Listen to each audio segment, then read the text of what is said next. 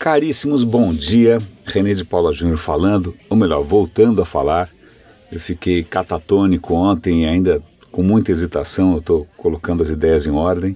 É, desculpem, mas eu sou particularmente sensível é, com relação a, a, tudo que se relaciona ao avanço da barbárie e da estupidez. Ok, democracia, democracia, mas é, eu já percebi que até conhecidos meus que eu respeito, são defensores do Trump, é uma coisa difícil de entender, mas na, no meu ponto de vista, é, é, que até talvez esteja, espero que isso seja visível, em sintonia com esse meu esforço aqui no radinho, eu acredito em barbárie versus não barbárie. É, e, e para mim, esse é, é, é, praticamente a reinauguração da Idade das Trevas.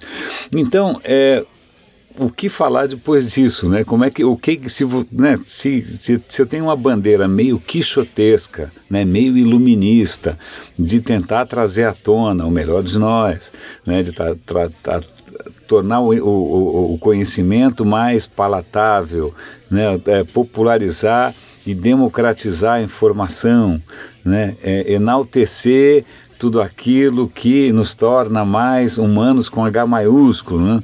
Bom, eu, eu realmente é, é um baque e a gente só não desiste porque a gente é teimoso e a gente pensa em tantas figuras que ao longo da história da humanidade né, seguraram essa velhinha, essa, não a velhinha que nem minha avó que morreu, não, a velhinha de vela mesmo, é, tão frágil assim é, da, da, do progresso e do espírito humano em épocas difíceis.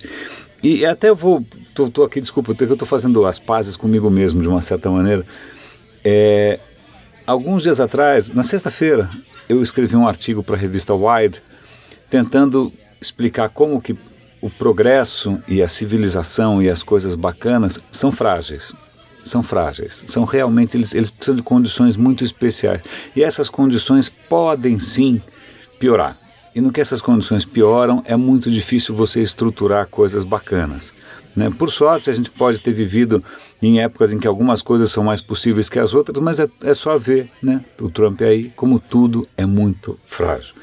E aí, é, o que, que eu vou comentar hoje, tirando essa, o triunfo das trevas, é uma disciplina chamada agnotologia. Eu vou dar o link aqui. Agnotologia.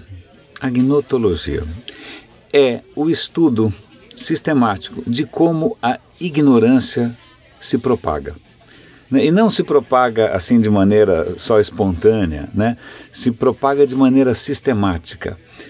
É, um dos campos em que a agnotologia realmente floresceu foi estudando como a indústria do tabaco americana gerou desinformação e ignorância deliberada né, para mascarar aqueles resultados científicos que comprovavam que o cigarro é um puta de um veneno.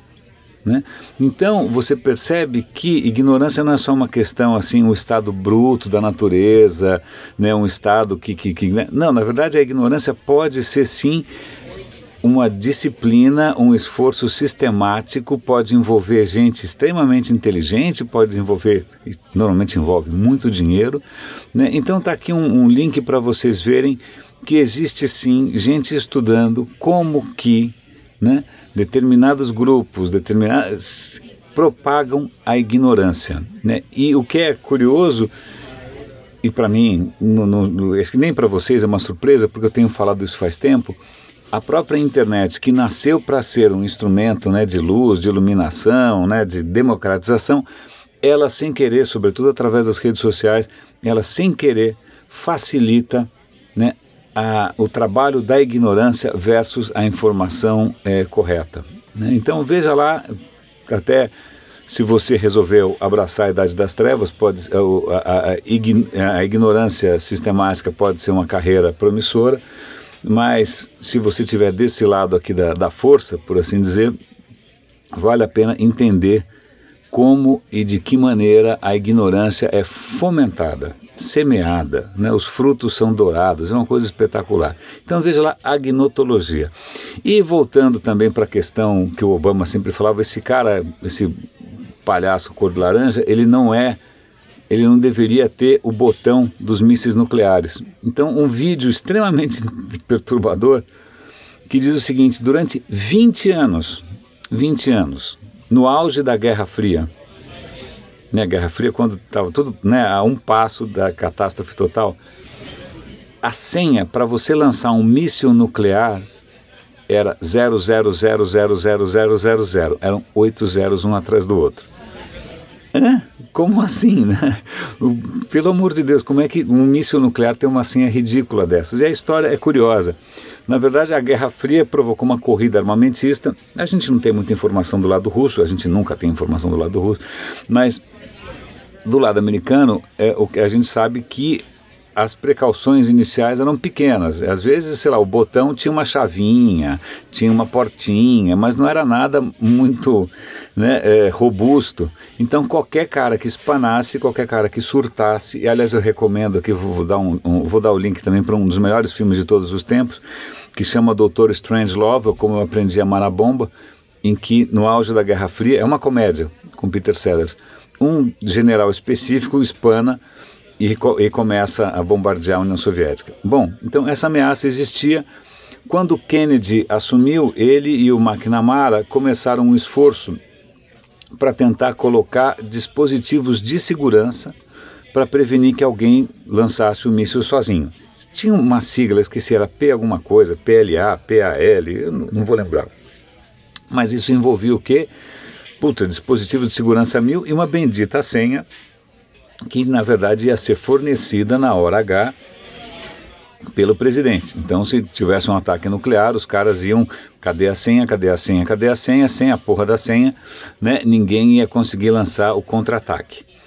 Acontece que, aí o McNamara, que era um cara criticável sob inúmeros aspectos, mas era muito diligente, é, ele foi atrás e foi implementando essa história toda tal, mas o que foi só o McNamara sair que essa coisa começou a degringolar, o controle começou a desaparecer. E aí hoje sabe-se que nos silos de lançamento dos mísseis nucleares estava escrito assim no manual, ó, oh, a senha é 00000000. E olha, veja bem se você realmente colocou zero. Agora a questão é, pô, faz todo o sentido do mundo você querer controlar ou restringir ou de alguma maneira dificultar uma cagada em proporções bíblicas. Né? Então, por que, que alguém vai colocar a senha tão fácil e vai deixar a senha praticamente né, escancarada? Porque os militares queriam responder o mais rápido possível a um ataque russo. E eles achavam que essa coisa de ter que esperar por Washington, ter que esperar o presidente, isso ia demorar demais. Eles queriam reagir o mais rápido possível.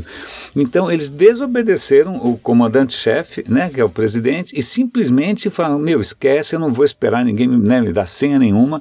Ainda mais que, sei lá, de repente mataram o presidente, a primeira bomba caiu em Washington, né, que nem no filme Independence Day, sei lá eu. É, então, veja só, durante 20 anos, o mundo inteiro quase poderia ter ido para o saco, porque a senha estava escrita num papelzinho e um cara podia disparar o, o, o raio do míssil. E agora, para completar, não sei se agora as senhas melhoraram ou não, mas agora a gente tem simplesmente um símil né, de cabelo tingido com o dedo no botão. Oremos, né? Oremos, oremos para ter alguém do outro lado ouvindo as nossas orações. É, oremos para que a cidade das trevas dure menos do que mil anos, que foi o que demorou a última. Caríssimos, René de Paula Júnior falando. Grande abraço aqui no Radinho de Pilha.